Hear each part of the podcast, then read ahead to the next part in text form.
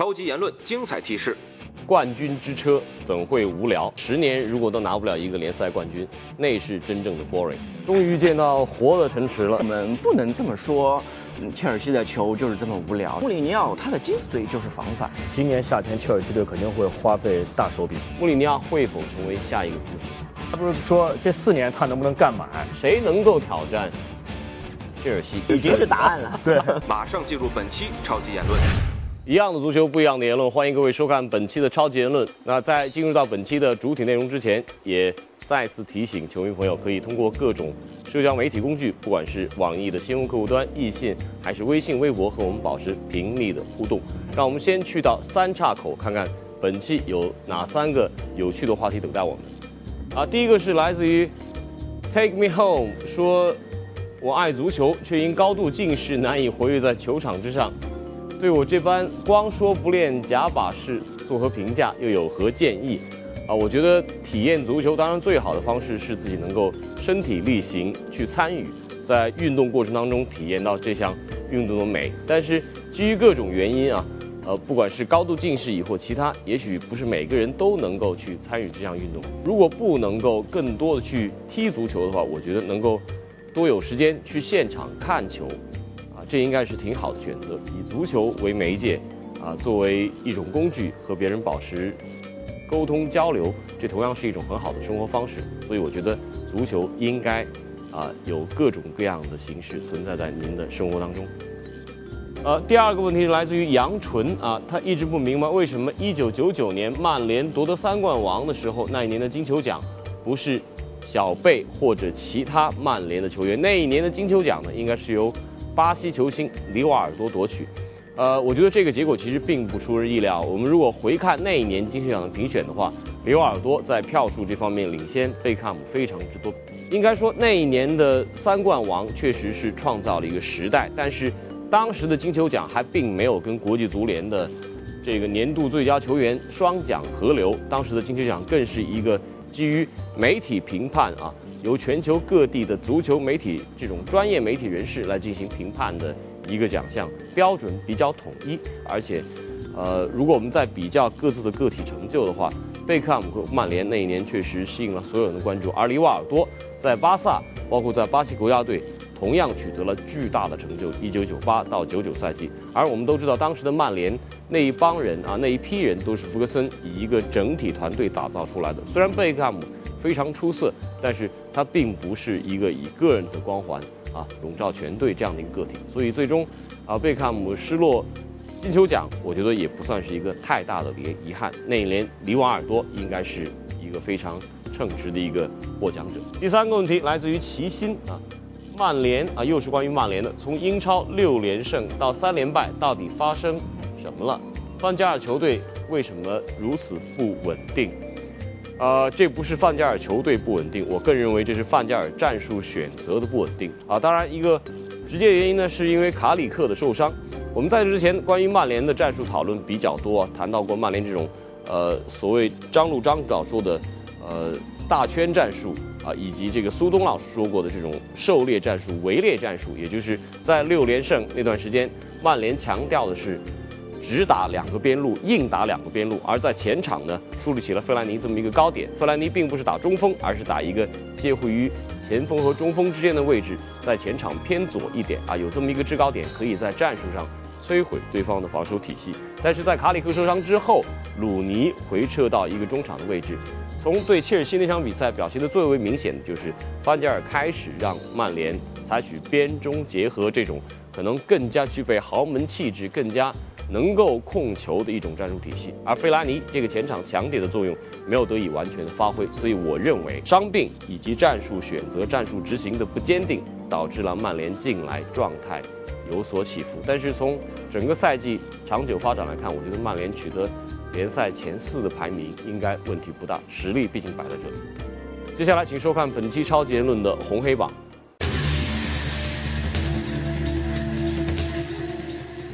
欢迎来到本周红黑榜，最红人物梅西。巴萨与半人大战，梅西成为比赛主宰。他在下半场打进两粒精彩进球，并且助攻内马尔破门，帮助球队三比零大胜。一只脚已经踏进欧冠决赛。最黑人物拉莫斯。皇马客场1比2不敌尤文。比赛中，皇马大将拉莫斯的表现实在让人失望，多次传球出现失误。赛后评分得到全场最低分。最佳瞬间，梅西神过人。梅西面对博阿滕的防守，将球往左一拨，然后迅速变向，从右侧往里突破。博阿滕狼狈的倒地，接着梅西挑射破门，完成美妙的进球。最犀利吐槽，博阿滕骨头都断了。小雷德克纳普形容梅西的过人是犯罪式过人，而球迷戏言博阿滕的骨头都被梅西晃断了。最奇葩新闻。英冠最后一轮，提前六轮降级的布莱克普主场比赛时，球迷抓住机会冲入球场抗议老板对球队的运营方式，其中有位老球迷甚至开着自己的电动代步车闯入了球场。本期超级言论的封面故事是“冠军之车怎会无聊？切尔西是不是一支很无趣、很烦闷的一支球队？”这样的声音其实，呃，在英国媒体、在英国球迷当中，特别是非切尔西球迷当中出现的非常之多。例如，这个夺冠之前的这五场比赛，有三个一比零，一个零比零。呃，甚至有人把切尔西合成为一个 boring bus 这样的一种一种说法。对于这样的一系列的指责，我觉得穆里尼奥做出了很好、很有趣的一个回应。看看，在跟阿森纳比赛之后，穆里尼奥他自己怎么说的。I think boring is, is ten years without a title. That's very boring. Uh, you know, you support the club uh, and you are waiting, waiting, waiting, and, and for so many years without a Premier League title. I think that's that's very boring. 穆里尼奥所说的呢，就是什么叫做 boring？他重新定义了一下什么叫 boring。他觉得十年如果都拿不了一个联赛冠军，那是真正的 boring。而切尔西球迷也具备着很好的自我解嘲的风格。这是切尔西在客场跟莱斯特城比赛当中啊，这个随队出征的这些客队球迷、切尔西球迷在现场喊出来的 “boring boring Chelsea”，呃，这样的一种嘶喊，我觉得体现出的是切尔西球迷的幽默感以及他们对于各种指责的不屑。那回到问题本身，切尔西到底是不是一支无趣、烦闷的一支冠军球队呢？我们先看看啊，在英超这个赛季的进球榜方面，其实以进攻论的话，这个赛季的切尔西，尤其在在上半个赛季，他是攻击力非常强，踢出了很多让我们呃印象深刻的呃这种进攻比赛的球队。那在三十六轮过后，切尔西其实他的进球数是排名英超第二，只差曼城两球。啊，在这儿呢必须得援引一下《泰晤士报》的这位呃足球的主编 Tony Evans，他写的一篇文章。这个人呢是一个非常有名的利物浦球迷，甚至以往《泰晤士报》的一些报道当中都有一些。偏向于利物浦的报道，但是在切尔西夺冠之后，他写的这篇文章，我觉得具备了很好的一个公允的一个判断。Chelsea are not worthy champions. Don't Have even entertain the thought. 切尔西不是有价值的冠军吗？千万别这么去想啊！在这篇文章中，埃文斯非常公正地指出了切尔西这一个赛季的表现，尤其前半赛季啊，表现在进攻方面。在整个球队风格这方面带来了很多的变化。那在后半段赛季，由于这个球队可能呃板凳深度并不是十分深，而且呢一些核心球员状态也出现了下降、体能下降的情况下，切尔西以非常坚韧的这种精神力量，不断的夺取冠军。那一支豪门球队要夺冠的话，丑陋的赢得比赛，这可能是一个先决条件。更何况切尔西呢踢的并不是那么丑陋。还有一方面认为切尔西 boring，其实指的应该是这一个英超赛季的 boring，更是因为切尔西的竞争对手比较 boring。那对这样的一支球队，他能够提前三轮夺冠，以这么大的优势夺冠，从这个联赛第一天，呃第一轮结束之后呢，一直领跑到呃第三十五轮、三十六轮，这说明了什么？说明切尔西的几个主要竞争对手并没有给他的夺冠带来足够大的挑战，所以。呃，与其说切尔西 boring，不如说这个英超赛季 boring。当然，这当中有一些感情性的因素无法区分，比如说这些喊 boring Chelsea 的声音，大部分是来自于敌对的球迷，而媒体呢，对于这支切尔西呢，多少还是有一些猜疑。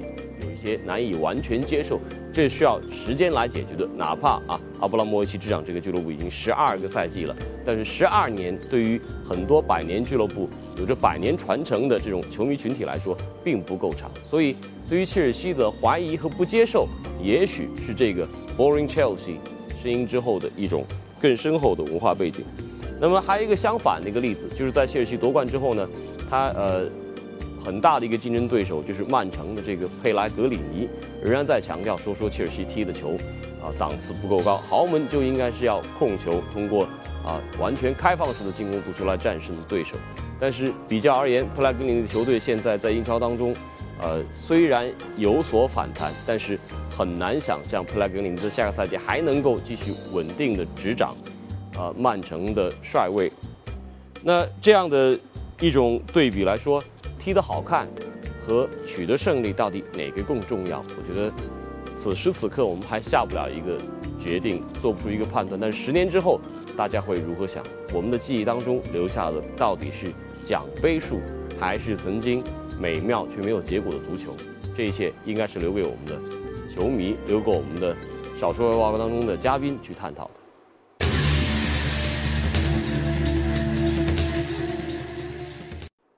冠军之车怎会无趣啊？这也是我们这一期的标题。那在接下来的少说报告当中呢，我将邀请到两位非常资深的英超专家和我们来一块儿进行围绕切尔西、围绕英超这个赛季的探讨。那我们今天邀请到的两位资深的呃体育评论员分别是周峰老师以及以及来自于新浪的著名体育评论员程驰老师，有请两位。周老师好，陈老师好，陈老师第一次来，陈老师麻烦在这个面板上留下您的大名。终于见到活的陈驰了，呃，请坐，请坐，请坐，两位请坐。今天主题还是围绕这个冠军之车到底是否 boring？呃，我们在这儿呢也同样是有几个这个简单粗暴一点的问题，我们围绕这些问题来进行探讨。啊，先看第一个，boring boring Chelsea 是否真正的无聊无趣？陈老师。我觉得切尔西的足球不能说是无聊吧。首先，这个赛季赛季之初，切尔西也是打出了很多的大比分、高比分的，尤其是在小法来了之后，前面的配合也算是赏心悦目吧。而且要记住一点，就是切尔西他目前是整个英超联赛进球数仅次于曼城，他只比曼城少两个，而且他的净胜球数他是排第一的。所以我们不能这么说，切尔西的球就是这么无聊。其实不是，我觉得不是，至少，这从数据上进行分析。周老师呢？那么，呃，其实穆里尼奥的风格就是这个。大家都知道这个球要打得好看。那么好看的话，如果你有实力，那最好就是鼎盛时期的巴萨，那那打得非常好。但是到了巴萨实力出现一定下滑的时候，巴萨踢得最好的时候，也有人说他无趣。呃，那是他稍微下滑一点的时候，就说是一个说他你就有一控球率，其实你并不是往前攻。但好的时候，他是又有控球又能够进球。那谁都喜欢这样的球队。那么就像巴西当年一样。可是如果说巴西当年打得好看，如果拿不了冠军，最终。你还是不可能这个教练长久的在这个位置上待着，所以对切尔西队来讲，至少这个赛季人家冠军拿到了。那么下个赛季会不会变得更好看一些？那么也许在转会市场上买进一些球员之后，也许穆里尼奥的这个球队会有一定的变化。但我觉得这个教练骨子里他是不会改变他的风格。那那你认为就穆里尼奥是无趣的？对，你要如果说是无趣的话，那穆里尼奥是无趣，但是非常佩服他。能够在任何一个队，他都能把这个队打造成一个非常铁血的一个球队，所以这可能对于所有非切尔西球迷都会这么觉得，就觉得这是一支让人尊敬的球队，让人羡慕的球队，但并不见得一定能够征服你的心啊，能够让你喜爱的一个球队。这一点呢，可能跟七十年代的利兹联啊给英国球迷留下的印象有些相似。但是我想知道，就是你觉得这穆二期跟穆一期相比啊？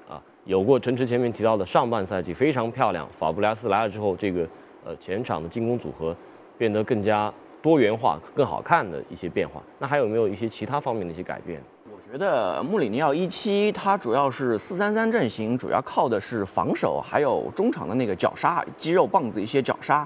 然后，那穆帅二期呢？嗯，这呃，尤其是等到小法来了之后，他更加讲求一些中路的渗透、一些配合。他在进攻方面呢，更加立体化、层次化了。穆帅一期他的进攻其实主要就是靠着两翼齐飞，罗本当时的巅峰状态，然后打法过于单调。但是穆帅二期他的打法肯定是更加丰富，进攻套路也是更加多元化，你这么正经的说话，我有点受不了。是吗？尤其你尤其你说的这个肌肉棒子，我觉得这种词应该放到你专栏里面去。好吧，这这这开玩笑，我这纯是瞎说。呃，但是还是有一点，所以为什么他能够把防反做得这么好？郑老师，我觉得穆里尼奥他的精髓就是防反，他可能从出道开始就在研究这个把这个防反做到精髓化。比呃，尤其是他在国际米兰也经受过，因为意大利主要也是就是一个防守靠防守，意甲也是注重防守的一个联赛吧。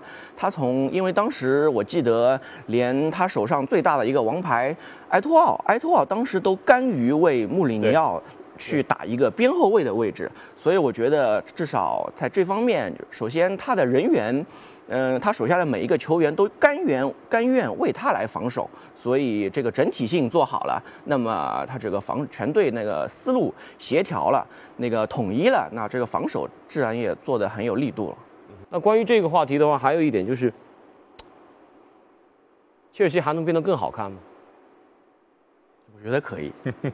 至少他今这个这个夏天在引进一些拉丁化、拉丁打法的一些球员，比如说我们转会市场有有一些传闻的贝尔，是吧？贝尔的突破或者能给切尔西的进攻再再呃创造一些机会吧。如果左边是阿扎尔，右边是贝尔，这个太可怕了。对，这比当年达夫罗本还要 还要还要可怕。关键是穆里尼奥，实际上你别看他好像是给人感觉上他是非常强硬的一个教练，其实他是一个很变通的教练。就是说，如果他手上有牌。他绝对会打得非常的漂亮，就是说在进攻方面，我们刚才在说上半赛季，上半赛季切尔西状态非常的好，体能也调得好，然后就是法布雷加斯和迭戈科斯塔的这个配合也好，那他可以打出非常赏心悦目的这个进攻。那么下半赛季一旦他的人员出现了问题，状态出现了问题，迭戈科斯塔是受伤病的困扰，在这种情况下，他马上就能变，就中场两个这个后腰我就是不动换，就就是让你来攻，我不要控球率，但是我要成绩。这个就是穆里尼奥可怕的地方，就在这儿。刚才诚实提到一条，就是切尔西有可能会继续加强阵容。我们看看第二个问题：今夏会否有五千万？这应该指的英镑或者欧元以上的引援？对，我觉得会。为什么呢？因为我观察过，我之前也写过一篇这样的评论，就是切尔西它连续三个转会窗口，它都实现了盈利。那我认为它可能是在下一盘很大的棋。是吧？这话听着有点有点瘆人啊。他可能这几个赛季都实现盈利，那我这个这个夏天，当然可也可能我我明年夏天我来一个大的大的手笔。之前我们提到过的贝尔，或者有可能是博格巴，又或者是马竞的科凯这样之类的一些人，就是之前转会市场和切尔西都是有一有一些有一些是传的特别多的。对这个人，对，而且。从这个 FFP 角度来讲，切尔西现在的呃经营指数也没什么问题。今年夏天切尔西队肯定会花费大手笔，因为刚刚跟穆里尼奥续约四年。没错。也就是说，这个东西现在阿布是非常认可他。也你第一年，你现在是把第一个回到切尔西以后拿到了第一个联赛的冠军，而且今年他还拿了一个联赛杯的冠军，等于两个冠军在手。明年实际上目标肯定还是欧冠这一块。对，周老师这个信息补充的非常关键啊，就是这真的是消息灵通人士啊，因为穆里尼奥其实。呃，跟俱乐部的续约还是在进行当中，据说要两周之内才会对外宣布。但是据说呢，确实是一份新的一个四加一的合同，四年合同可以得以保证。呃，那咱们能不能具体说说？刚才刚才陈池抛了三个名字啊，这个贝尔、科凯、科凯，然后可能还会有呃博格巴。对。那周老师，你觉得？我觉得贝尔的可能挺大，贝尔应该会离开皇马。现在关键就是看下一家是谁。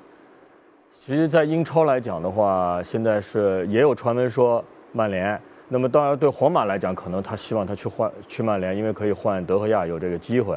那么，对这个贝尔本人来讲，他可能我觉得还是倾向于切尔西。啊，那咱们再看看，就是说切尔西到底有哪些人可以可可能会要担心他的位置？德罗巴估计得走了。德罗巴据说想去美国啊，去哪儿？对，美之盟。呃，让那还有谁呢？如果主力阵容当中，徐尔勒这已经是走了的，已经是走了。切赫呢？切赫传言说是阿森纳想买啊，但是我觉得切赫他不会继续甘于在做库尔图瓦的替补，就切赫肯定会走，对他应该会去一支准豪门或者豪门当主力。准豪门，但是在英超实际上是有难度。现在对英超，但是英超，但是阿森纳是最缺门将的吧？我看到过这么一个例子，你说胡安马塔当时，当然这曼城曼联出价也也足够也足够高啊但是他毕竟跟切尔西是直接竞争关系，切尔西照样还是把他卖了。对，就切尔西他是不是不是那么顾忌这种？但是我觉得穆里尼奥不会把 阿森纳当做他的直接竞争对手。所以啊，就更应该卖过去了。对，OK，那这是呃关于这方面第二个问题。我们再看看第三个话题啊，其实更就是结合刚才周老师说的那条新闻，穆里尼奥会否成为下一个福克森？因为这个续约已经出现了，而且穆里尼奥过去他从零三年进入到我们的视野当中，十二年来最长也就是在皇马干满了三个赛季，所以关于穆里尼奥不过三这个说法已经流传已久。周老师，你觉得他会吗？我觉得，如果从执教年限来讲的话，是不可能啊。啊，对，现在的这个就足坛跟福格森的足坛已经完全不一样。你现在穆里尼奥说成功啊，我可以给你捧上天，但是一旦不行的话，那你阿布本身而且又是一个很没耐心的这个教练。你看，实际上切尔西在他接手之后。从穆里尼奥拿冠军开始，后面的教练实际上表现并不差。虽然你可以说是利用前任的这个就给你留下的班底，但是阿布很很无情的，基本上我愿意换我就换。所以穆里尼奥你续约四年，我觉得我们还不是说这四年他能不能干满，这个可能性有多大？但成为福格森，如果从执教年限是肯定不可能。所以现在切尔西还有一个很特殊的一个状况，就是他们大概有二十六到二十七名年轻球员被分租到世界各地啊。第二个呢，切尔西现在他那个青年队打得非常好，U 幺九在这个联赛青年联赛当中夺冠了。但这些人，穆里尼奥能够像福格森那么有耐心并且保护的去去提拔和使用吗？这个赛季好像没看到太多的例子啊。现在实际上他这个赛季用的多的就是祖马，他对祖马的评价也还是比较高的。那么另外一个那个库尔图瓦的上位，实际上这一点穆里尼奥还是有一定的胆识，因为切赫实际上当时的状态还是很好，没错他他就是给他剃掉了。那么这个确实他说的也对，一个二十一和一个三十一的球员，我是要为十年以后的切尔十年今后十年的切尔西做准备，这一点穆里尼奥还是敢做。但是后防线呢，你可以说，因为毕竟特里在。伊万在，所以这样的话，就是说你动一个门将，也许他觉得有信心。就是说在中前场，他会不会？如果说一个球员，你像像热刺的凯恩这个崛起，就是很奇怪。你说他能不能在切尔西崛起？得打个问号。我一直想看到那个十七岁的索兰索兰科吧，啊，呃，那不进了两次名单，想看看他的水平怎么样，可惜没得到什么机会啊。而切尔西，你看，包括他们租到米德尔斯堡那个前锋啊，这个赛季也是英甲的还绝杀了曼英城那个冠的足总杯上。没错，英冠的最佳球员。对，但他未来能不能再回到切尔西，这都是挺大的疑问。对，所以如果要拿福格森来跟穆里尼奥做一个参考的话呢，我觉得奖杯数啊和这个呃带给球迷的这个影响是可堪比拟，但是对于一个俱乐部文化的塑造这方面，也许现现在这个足球社会已经不可能再容不可能了。对。容忍下一个福格森出现了。而且尤其呢，像英国这种就是说足统传球呃足球传统文化非常就是说悠久的这种国家，你一个外籍教练，你要想改变一个就是说强队的他的这种就是文化，其实英国人本身骨子里是不会很支持的，所以他会找各种各样的，就是比方说找你的瑕疵啊，或者是说你的这个品格啊等等的，反正来给你找麻烦。那到目前为止，穆里尼奥可能在切尔西唯一的竞技成绩方面的遗憾就是欧冠。下个赛季，他们的欧冠经历会怎样？下个赛季穆里尼奥肯定会主博欧冠，而不是对，因为他已经拿到联赛冠军了，下个赛季肯定是要主拼欧冠了。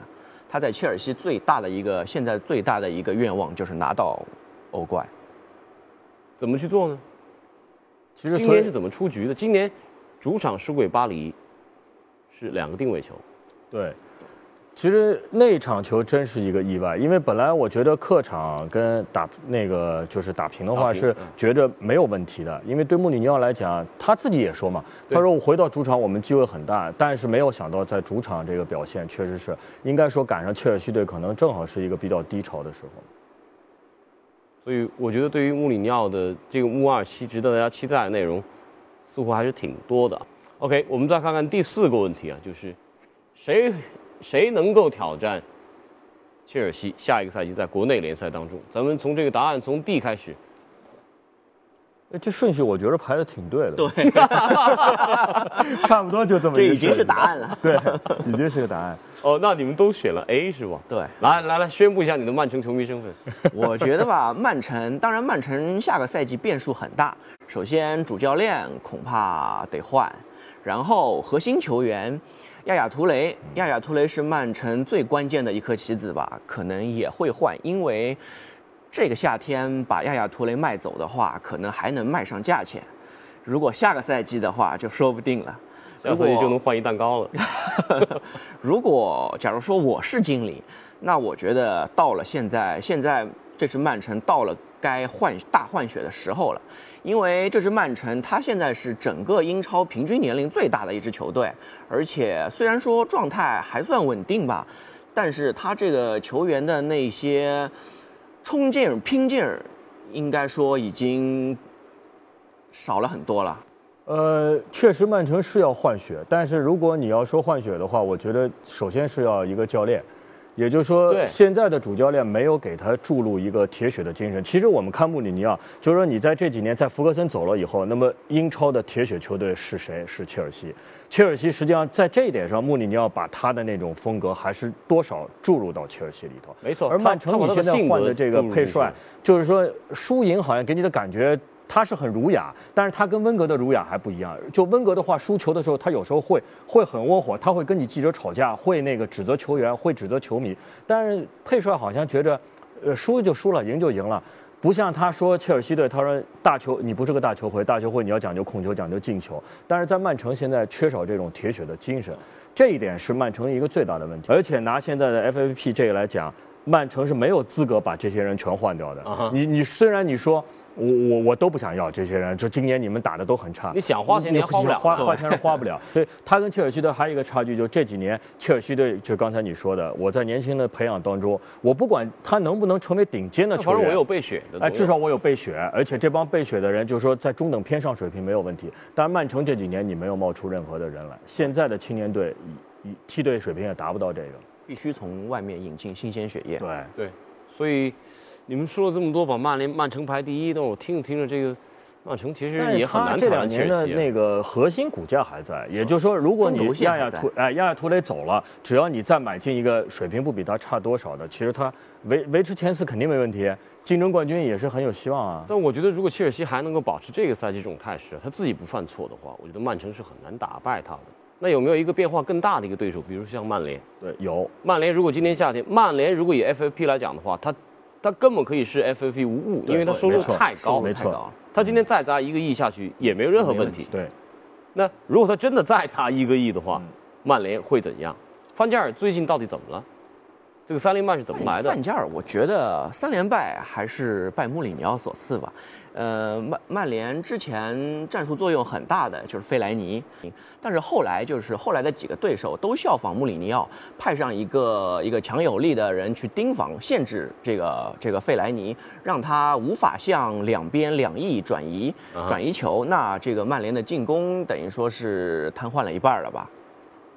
所以我们看到了对西布朗那场非常诡异的比赛，百分之八十的控球啊，十十多脚射门，也有点球，最终反倒是而且对0比1埃弗顿那场，费莱尼也是被限制的很深。费莱尼有几场打得好，但是这个球员实际上很容易被限制，就是说你的变化没有那么多经，那个你的经验也没有像卡里克那样的丰富，而且关键是他不像卡里克拿了那么多冠军，有一颗冠军的心脏，就是说什么样的大比赛我都不怕。这个是费莱尼一个最欠缺的东西。那么，如果范加尔能够坚持这个俱乐部信任他，下个赛季你让他买进一部分的球员，你看我们同样说，切尔西队今年买了一个呃科斯塔，买了一个法布雷加斯非常有针对性。这两人来了以后就是核心，就是打这个位置基本上是不动的，而且这两人马上发挥非常好。那么那个其实曼联你看买到的球员有不错的，布林德有发挥好的时候。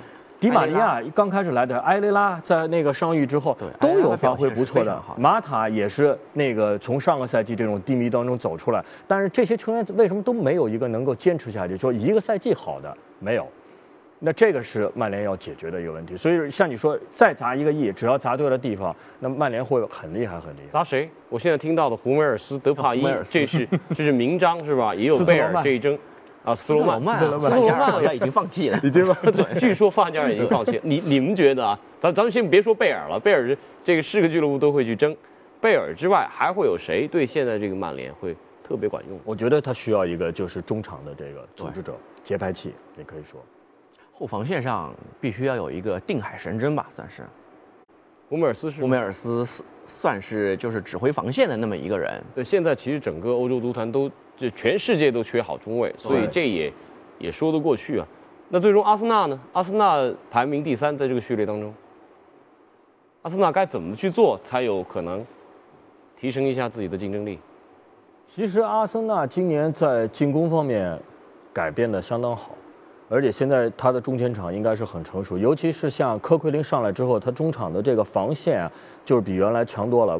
无论是弗拉米尼在还是阿尔特塔在的时候，其实都不如这个科奎林在下半赛季在阿森纳的这个重大的作用。那么这样的球员下个赛季能不能维持住这个状态，这是温格要解决的。另外，阿森纳的两个边后卫实际上是要做变动的，你包括中后卫，现在来讲，科斯切尔尼和这个。呃，穆特萨克两个人还可以，但是谁是一个好的替补，这个也是阿森纳队要动脑的。另外，刚才陈驰说到，其实你的后防那个门将上，你还是缺一个好的人。其实我觉得中锋中锋这个位置上，最好就是能够来一个世界级的一个。你赞同亨利的说法？我赞同亨利的说法。吉鲁其实他不属于那种世界顶尖的球员，他可能是一个一流或者是准一流的一个球员。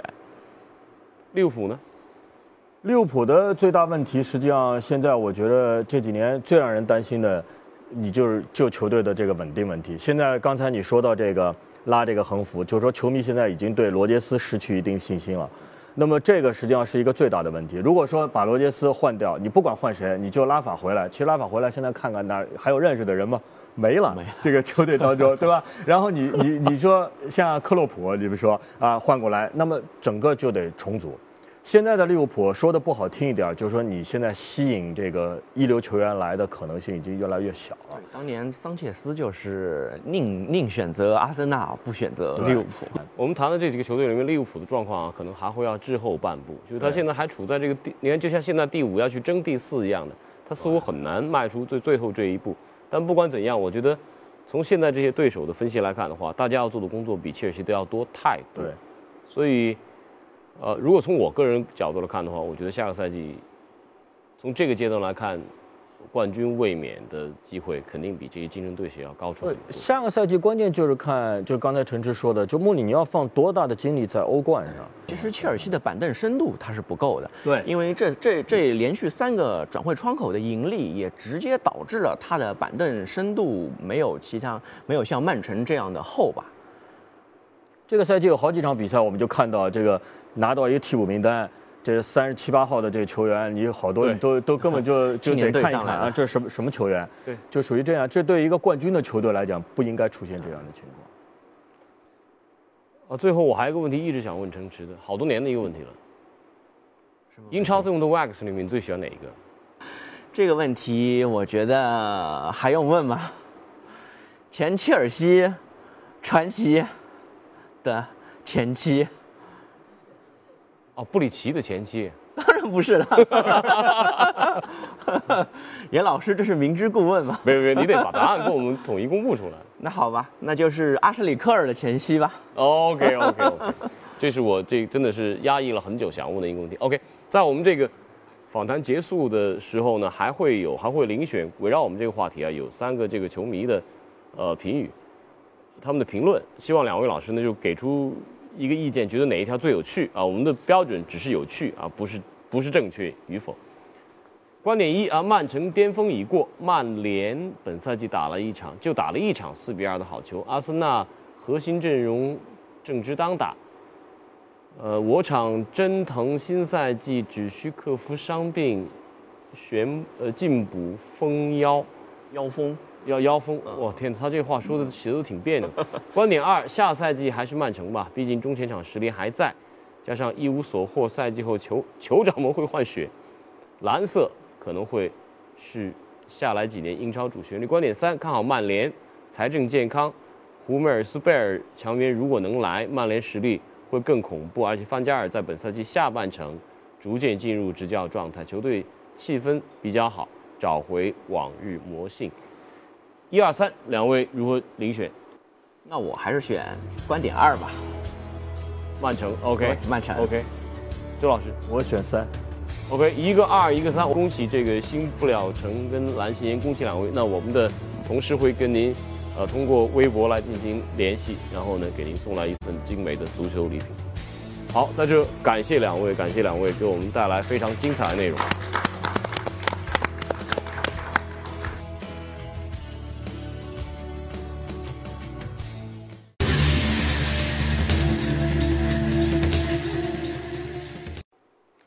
欢迎收看本期的快言快语。那每年的这个呃，到了暮春时节，往往是体育赛事高频率呈现、精彩程度也非常高的时候。现在我们能够关注到的不仅有欧冠啊、各国联赛、中超这样的足球联赛，也有 NBA 的季后赛。